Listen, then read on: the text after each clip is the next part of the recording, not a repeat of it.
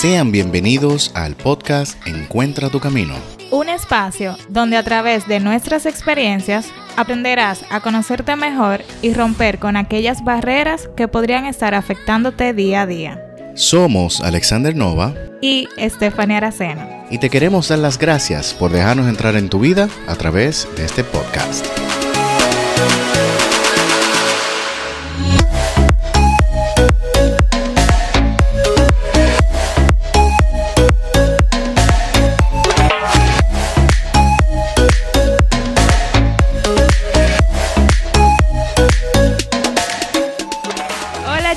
Bienvenidos al episodio número 2 de su podcast Encuentra tu camino. Estamos nuevamente mi compañero Alexander Nova. Hola. Y una servidora Stephanie Aracena. En esta ocasión le traemos un tema, ay, ay, ay, bueno, yo creo que con mi vocecita ya lo dije, eh, que nos compete a todos y la verdad es que aprendemos mucho de él. ¿Qué tú dices, no? Ay, ay, ay, que sí he aprendido, óyeme, de verdad. Eh, este es un tema que me fascina porque realmente es, ha sido la base de mi crecimiento. Porque con este tema es que yo he tenido que luchar más, todavía continúo luchando, sin embargo, puedo reconocer que es el que más espacio para crecer me ha dado. Así es, a mí también. Yo diría que este tema ha sido lo que nos llevó a llegar a realizar este podcast. Definitivamente, definitivamente. Entonces, eh, podemos iniciar definiendo la palabra que tú crees, ¿no? Pero tú no has dicho la palabra todavía. Sí, no he dicho lo que es. ¡Ay, Dios! bueno, mi gente, hoy vamos a hablar del miedo, enfrentando el miedo. Como ustedes saben, es el miedo nos ataca a todos, pero normalmente buscamos herramientas para enfrentarlo, no superarlo, porque el miedo no se supera al 100%, pero sí podemos tener la capacidad de enfrentarlo. Y no tan solo enfrentarlo, sino también aprendemos a convivir con él. Porque como dice Stephanie, el miedo no se desaparece, el miedo está ahí, sino que tú aprendes a actuar a pesar del miedo y aprendes a convivir con el miedo. Es cuestión de tomar dominio de tus emociones, porque el miedo es una emoción. Pero antes, vamos primero a dar la, la definición del diccionario. Vamos a ver qué dice el diccionario de lo que es el miedo. Exacto. Y según Papa Google, como le decimos, el miedo es una sensación de angustia provocada por la presencia de un peligro real o imaginario. Otra definición también es un sentimiento de desconfianza que impulsa a creer que ocurrirá un hecho contrario a lo que se desea. O sea que fíjense que el miedo es provocado prácticamente por el futuro, no necesariamente por el presente, sino que es un mecanismo que utiliza tu mente para protegerte de algo que podría pasar. Al principio, cuando el hombre salía a cazar y era cazado por, por depredadores, el miedo servía como un mecanismo de defensa. Entonces el estímulo para crear el miedo eran los depredadores. Pero ya hoy en día, en un mundo que está tan lleno de todo tipo de estímulos, pues nuestra mente ha utilizado el miedo para protegernos de una serie, una, diversidad de cosas, no tan solo del peligro real, sino de situaciones que nos puedan hacer sentir mal, situaciones que nos puedan hacer sentir otras emociones negativas como son la vergüenza, el rechazo, la soledad, pensar mucho en el que dirán. O sea, todo este tipo de emociones negativas, el cerebro ha, decidido enfrentarlas o reaccionar a ellas provocándonos miedo. También no hay algo que yo aprendí sobre el miedo y yo podría decirlo acá abiertamente. El miedo también viene de situaciones pasadas que es lo que nuestro cerebro tiene registrado y el cerebro lo procesa como que es lo mismo que va a suceder en un futuro. Entonces, ¿qué pasa? Cuando tú tienes muchas experiencias pasadas y tu cerebro las capta como negativas, es decir, tú eh, tomaste la decisión de etiquetarlas como negativas. Y cuando tú tienes muchas eh, experiencias negativas y tú vas a actuar sobre esa misma experiencia, ya tú dices, wow, lo que yo tengo aquí, eh, tu mente dice, ella me está poniendo ante una situación que en una pasada vez ya yo tuve un resultado negativo. por lo que el cerebro va a actuar en defensa propia. El, el único objetivo del cerebro aquí es defenderte y buscar su supervivencia. Ese es el único mecanismo. Entonces, donde yo diría que debemos de hacer el cambio es cómo nosotros registramos cada cosa que nos pasa. No le pongamos etiquetas de bien o mal. O sea, no existe una, una experiencia buena o mala. Recuerden, señores, que como habíamos dicho en el episodio anterior, la vida no es solamente lo que nos pasa, la vida es lo que nosotros hacemos con lo que nos pasa. ¿Qué quiere decir eso? Que nosotros podemos escoger cómo nosotros reaccionamos a lo que nos está pasando. Si nosotros sentimos miedo y hacemos algo y no nos fue bien, en vez de sentirnos mal, y temerle a hacer esa acción nuevamente por tener el miedo a que salga mal, debemos de mejor sentarnos a reflexionar qué fue lo que pasó, aprender de ese error y volverlo a hacer, volverlo a intentar de una manera diferente. Recuerden que el fracaso es solamente una forma diferente de hacer las cosas. Yo escuché eh, en estos días un pastor que decía que una cosa es ser y otra cosa es estar. Usted podría estar en un fracaso, pero no significa que usted es un fracaso. Y tiene que tenerlo bien claro a la hora de tratar el miedo. Entonces, como ya tenemos más o menos un panorama de lo que es el miedo, vamos eh, a comenzar, diría yo, a mencionar cuáles son esos miedos que normalmente tenemos eh, las personas y luego Nova y yo vamos a compartir un miedo en particular que cada uno tiene y cómo lo hemos enfrentado. Yo diría que a nivel general las personas le tienen miedo al fracaso, miedo al rechazo, a la soledad, al qué dirán. Tenemos también miedo a la muerte, a equivocarnos, a exponernos en público y a no cumplir nuestros sueños. ¿Qué otro miedo, Nova, tú crees que, que eh, podríamos tener hacia nivel general? Hay, hay, otros tipos de miedos. Hay las fobias, lo que le llaman fobias, que son miedos muy específicos, muy particulares. Y, ese ya hay un abanico muy amplio de esos tipos de miedos. Realmente son tantos que ni me atrevo a querer eh, eh, empezar a mencionarlo. Sí sé que hay unos miedos que necesariamente tienen que ser tratados a nivel psicológico, porque no es algo que simplemente tú como persona lo puedes tratar, sino que ya tienes que visitar un psicólogo. Eh, hay ciertas condiciones, ¿verdad?, que te pueden llevar a necesitar la ayuda de un tercero para poder tratarlo.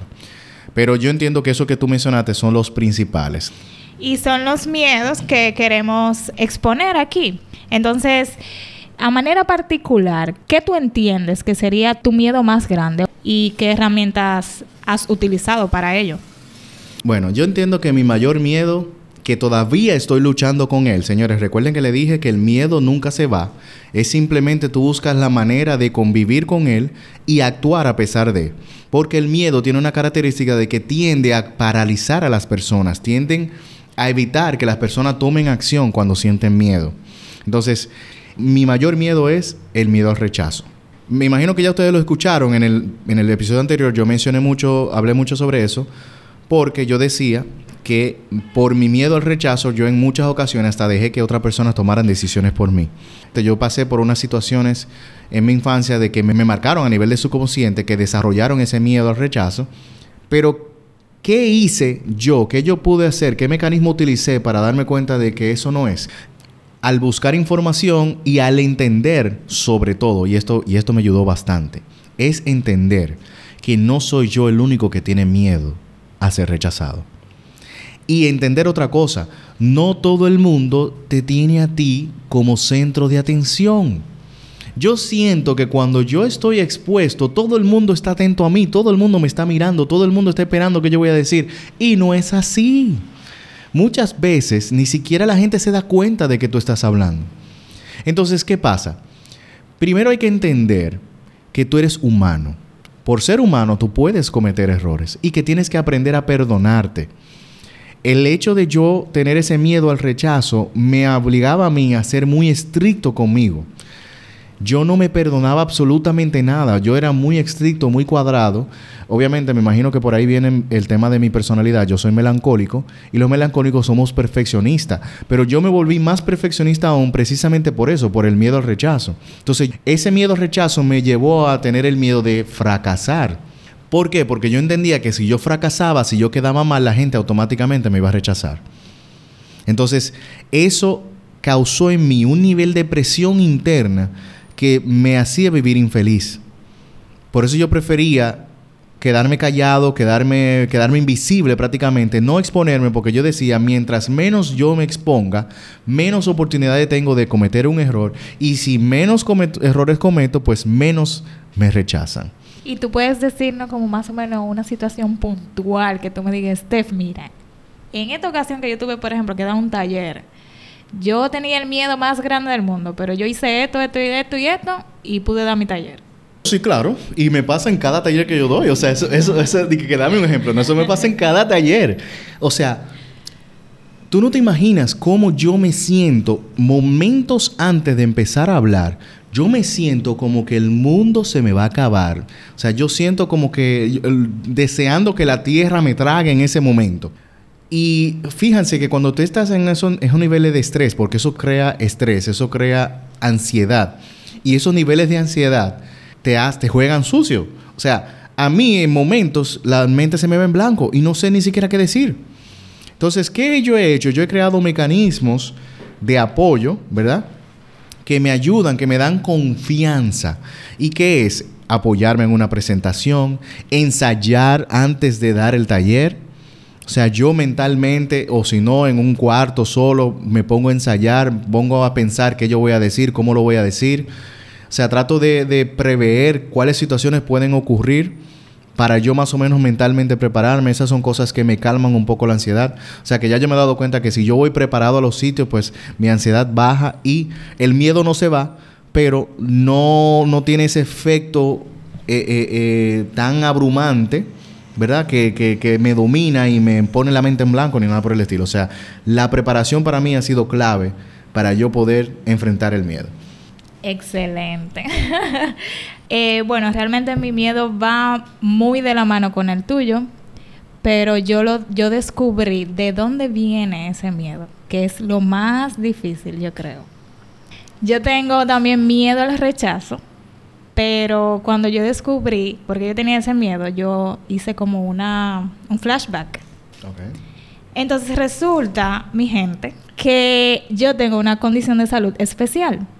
Entonces, en mi familia han sido muy sobreprotectores conmigo. Y de por sí, una madre cuida a sus hijos, pero hay miedos que las, los padres le transmiten a sus hijos sin darse cuenta. Wow. Eso sucedió conmigo mi miedo al rechazo viene de que como yo tengo esa condición de salud y eso que yo le llamo condición de salud ahora, porque yo pensaba que yo tenía un defecto, ¿verdad? a raíz de esa condición de salud, eh, yo le tenía miedo a mostrarme débil frente a las personas. Porque como me trataban con esta fragilidad en mi casa, recuerdan que hablé en el primer episodio de que yo tenía una cierta rebeldía. Mi rebeldía con mis padres era esa, era yo soy suficiente, yo puedo. Yo no necesito que ustedes todo el tiempo me protejan. Pero frente al público yo tenía miedo de que de eso, de que se me notara algún tipo de debilidad. Entonces a raíz de eso yo comencé como a encerrarme en mí misma. Eh, nada, resulta que eso yo lo descubrí ahora de grande. no dije que yo, ay, yo le de siempre, yo supe eso. Cuando yo vine, yo vine a trabajar realmente ese miedo a profundidad fue a raíz de a raíz de la muerte de mi hermano. Parte de mi rebeldía cuando éramos niños, mi hermano eh, sí se dejó influenciar más que yo de esa sobreprotección. Entonces yo siempre decía, no, nosotros somos unos guerreros, nosotros somos fuertes, nosotros podemos hacer todo lo que todo el mundo hace. Claro, teníamos ciertas restricciones. Y yo de rebelde, no, yo lo puedo hacer.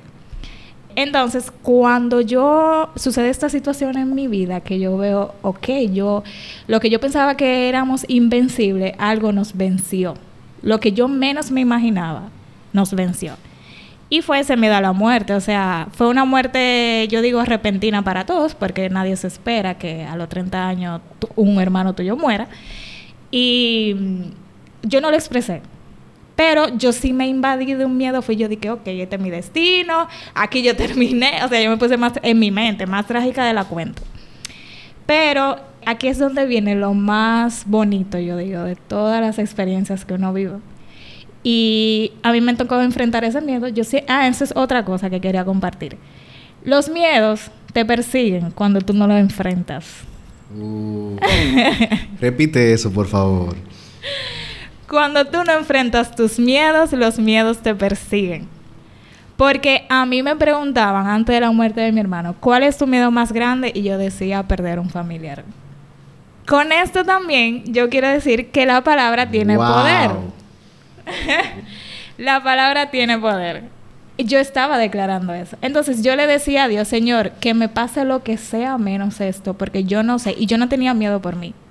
Yo decía, porque yo no sé cómo mi mamá y mis padres van a enfrentar si algo no sucede a mi hermano o a mí, porque yo veía toda esa sobreprotección y yo decía, Dios mío, pero si nos pasa algo, esta gente no van a volver a ser gente.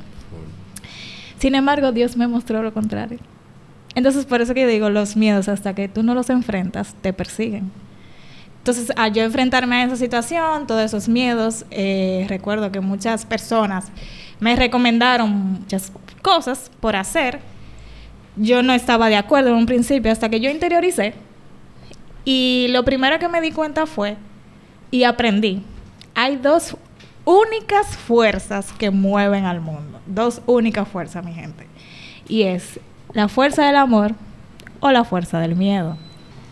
No, pero señores, miren, el Señor sabe lo que hace, señores, porque mira, este episodio va a ayudar a muchas personas. Porque realmente este tema de miedo ataca a muchas personas. Y lo peor es que ni siquiera lo saben. Ya lo saben. Entonces, eh, recuerdo que cuando estábamos armando todo el proyecto, y, y con eso voy a hacer una analogía, es tú también debes identificar aquellos síntomas que tu cuerpo te expresa, que te está diciendo que tú tienes miedo a algo. El mío es, o sea, el corazón se me pone, que me sube a la lengua y mi voz comienza a temblar. Pero ¿qué pasa? Cuando algo te apasiona, o por lo menos cuando algo a mí me apasiona, también el corazón se me pone a mil. Entonces muchas personas pueden equivocarse con qué emoción están sintiendo en el momento. ¿Qué yo descubrí en mí? O sea, esto es un ejercicio reflexivo que al final le vamos a decir cómo hacerlo. Pero ¿qué yo hice? Yo, ok, esto me emociona, pero a la vez me da miedo. ¿Por qué? Entonces, eh, recuerdo que estaba relajando con Nova y yo, Nova, tenemos pasión por esto porque el, corazón me está haciendo como la canción. Kitipu, kitipu, kitipu. Pero a la misma vez le tengo miedo a lo desconocido, a lo que va a pasar. Pero a pesar de eso, yo actué, estamos actuando, ¿no? Y yo. Y que yo identifiqué, ok, cuando tú actúas a pesar del miedo, tú le, te estás diciendo a ti, le estás diciendo a tu mente que para ti es más importante actuar desde el amor, porque a ti te apasiona eso, que desde el miedo. Y creo que Noah me está entendiendo aquí porque él sabe. Pero a la perfección, o sea, increíble no vas a saber lo que significa para nosotros a nivel espiritual el amor y el miedo. ¿A quién le estamos dando cabida en nuestras vidas? ¿Si al amor o al miedo? El amor normalmente te relaja, te da paz. Entonces, cuando algo te apasiona y tú estás actuando y tú dices, ok, yo tengo miedo, pero yo lo voy a hacer, no, o sea, por encima de lo que yo estoy sintiendo, es porque yo estoy diciendo, ok, amor, actúa en mí y fluye y dame la paz que yo necesito a pesar del miedo. Solamente Dios pone esos deseos, esos, esos anhelos dentro de tu corazón. Y si tú ejecutas y si tú actúas desde el amor, tú le estás demostrando a Él que tú estás confiando en lo que Él te ha puesto en tu, en tu corazón. Por ende, vas a ver el resultado. Y no tan solo eso, yo también asocio mucho el tema del miedo eh, cuando tú sientes ese rush, como, como está explicando Stephanie, que eso significa que estás en el borde de tu zona de confort. Exacto. Estás en el borde de tu zona de confort. ¿Y qué implica eso? Que si tú tomas acción a pesar de ese miedo, recuerden señores que el miedo está diseñado por, nuestro, por nuestra mente para protegernos para nosotros no tener que hacer nada fuera de lo normal, porque nuestra mente entiende que todo lo que está fuera de nuestra zona de confort puede significar peligro para nosotros. Pero también nosotros que somos conscientes sabemos que todo lo que está fuera de nuestra zona de confort también implica crecimiento.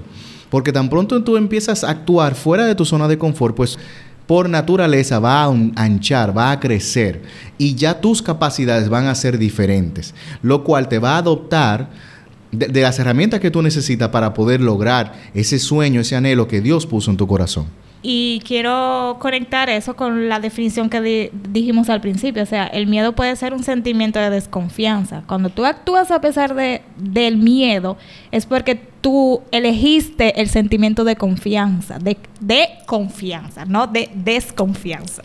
Escucharon esa partecita, señora. Mire, eso es muy importante. Ella dijo bien claro, el miedo es una decisión y tú decides dejar si el miedo se te va a paralizar o si tú vas a actuar a pesar del miedo.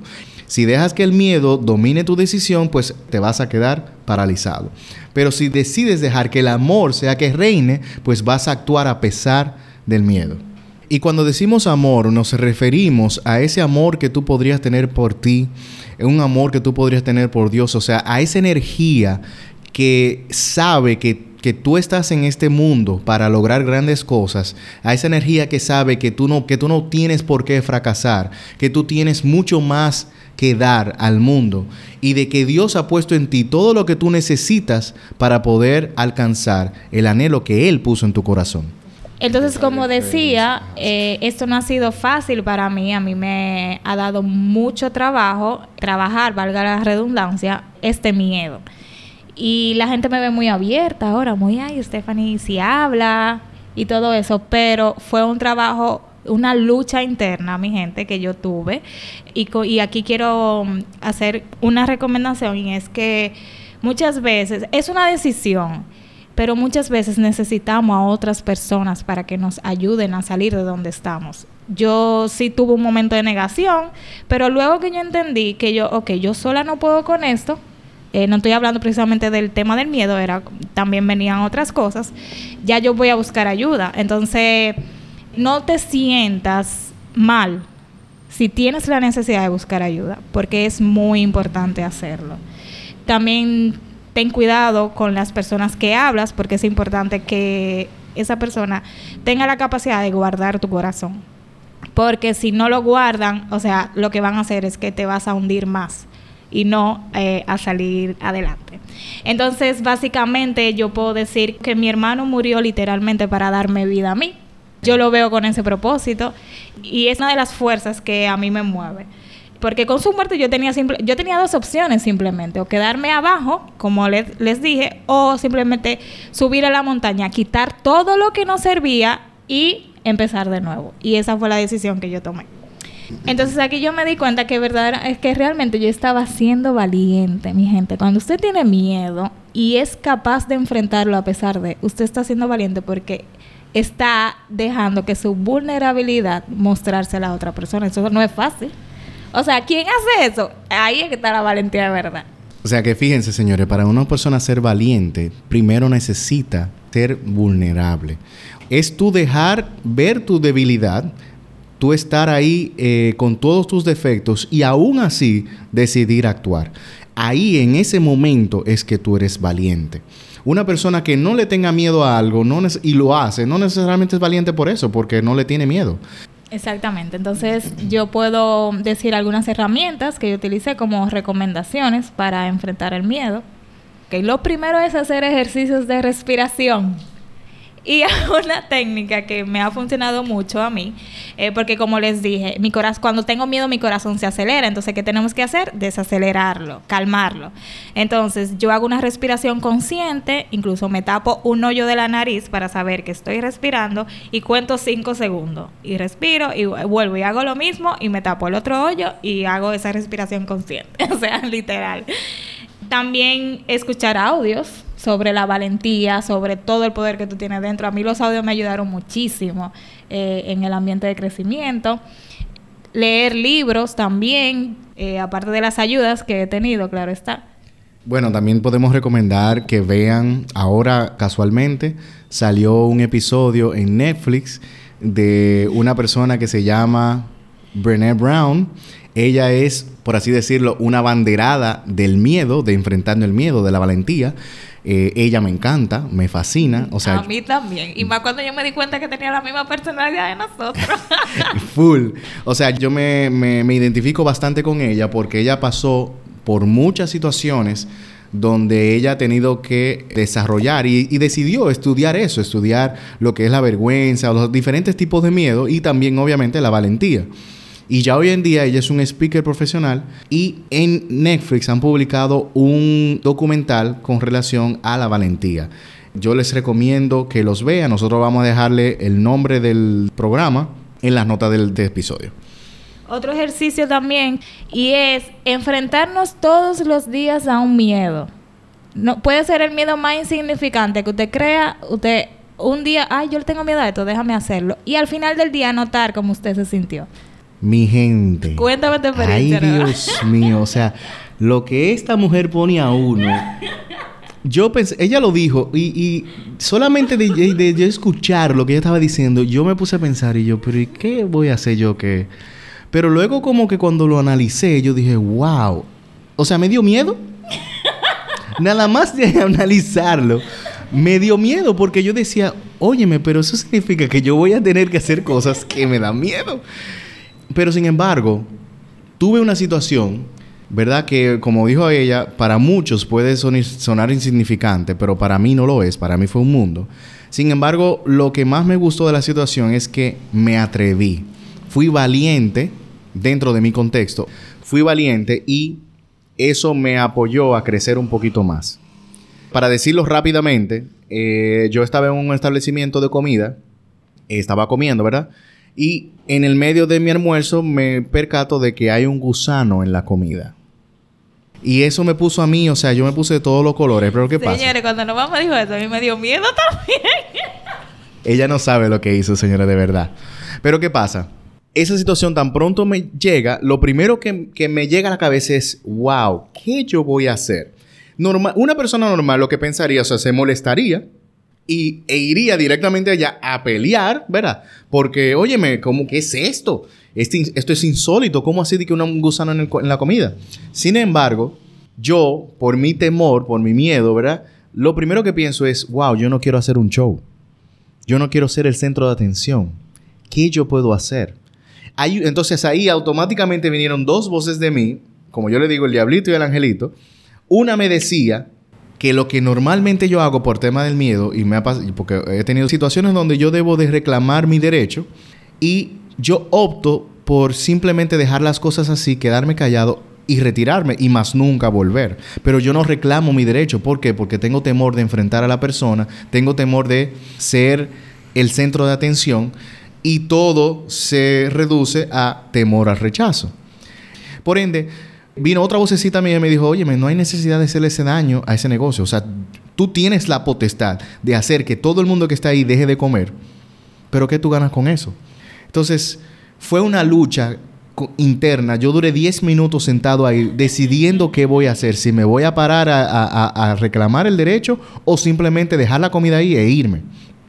Y al final, de al cabo de los 10 minutos, me acordé del reto que me había hecho Stephanie de que yo tenía que hacer algo que me diera miedo, ¿verdad?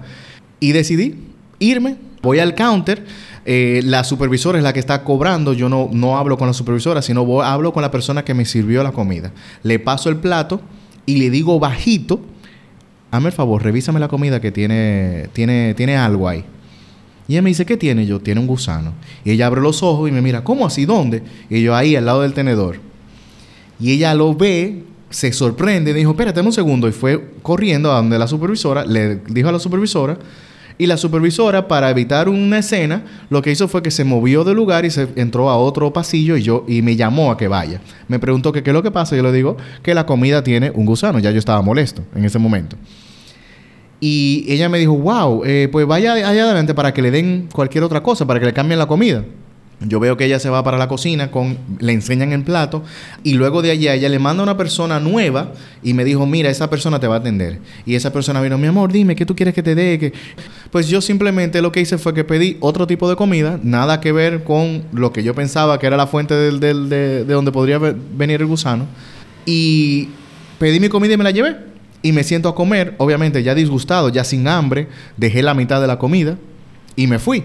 Pero lo importante de esto es, ok, lo hiciste, o sea, ¿y qué sentiste cuando viste que no te moriste al, al, enfrentar eso? Realmente me sentí eh, muy orgulloso. Antes de pensar de que yo debí de ah, exigir aún más todavía, me sentí bien porque yo dije, oye, me, me gané a mí mismo, me enfrenté y me superé yo mismo. Exactamente. Entonces, yo le explicaba a Nova que la idea de este ejercicio es, mi gente, que tenemos que entrenarnos con el miedo. El miedo se entrena. Entonces, parte de entrenarnos es hacer algo que te dé miedo todos los días. Si usted tiene miedo de hablar en público, hable en público todos los días, porque usted va a llegar un momento que eso se va a convertir en un hábito y se y va a entrar en zona de confort ya. Y se va a olvidar de que eso a usted le daba miedo antes. Entonces, como esto se trata de crecimiento, ¿verdad?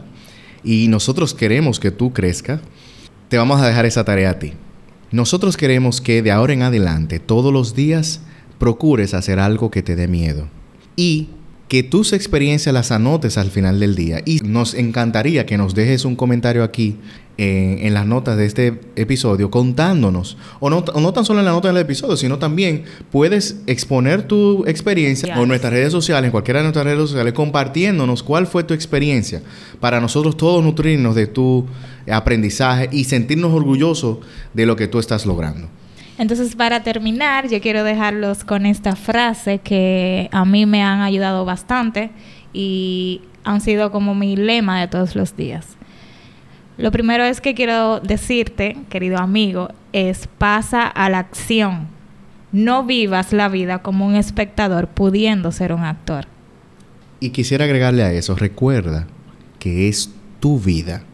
Dios te dio esa vida, Él te dio tus deseos, tus anhelos, lo puso en tu corazón y al mismo tiempo te puso todas, tus, todas las herramientas que tú necesitas para poder ejecutar. Recuerda que la Biblia dice 365 veces, no tengas miedo.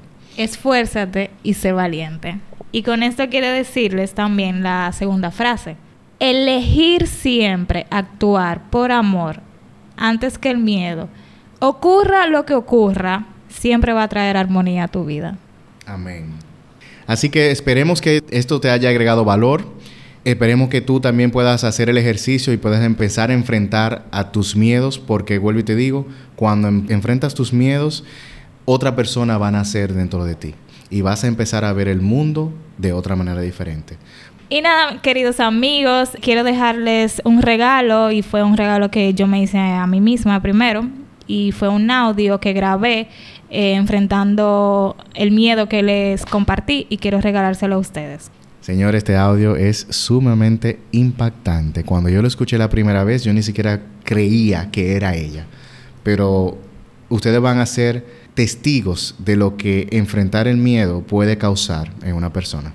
Así que quédense después de la música de cierre para que lo puedan escuchar.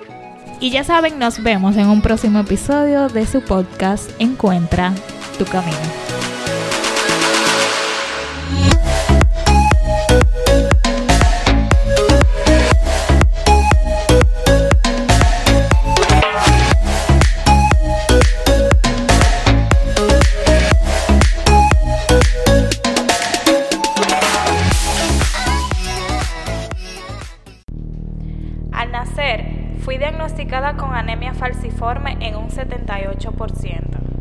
Representa una comunidad de seres valientes con una condición de salud a la que tenemos que hacerle frente. Si caemos en crisis, necesitamos sangre para combatirle. En ocasiones perdemos fuerzas, pero somos expertos creando resistencia. Un tratamiento no nos cura, pero sí tenemos la posibilidad de una larga vida futura. Nuestros glóbulos rojos son mitades, pero somos seres totalmente completos y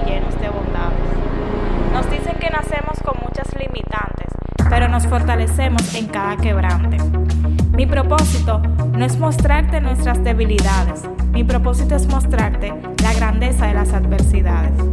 Aprendí que para ser gigante debes estar frente al volante. La vida no te premia por un título de pasante. Si crees que has tenido tiempos chocantes, comienza a alzar la vista hacia tus momentos triunfantes. La vida no se trata de siempre quejarte, la vida se trata de tirar para adelante. La falsemia fue la causante de que mi hermano dejara su silla vacante. Pero si hay algo en el mundo totalmente impactante, es la actitud que tomes frente a la vida.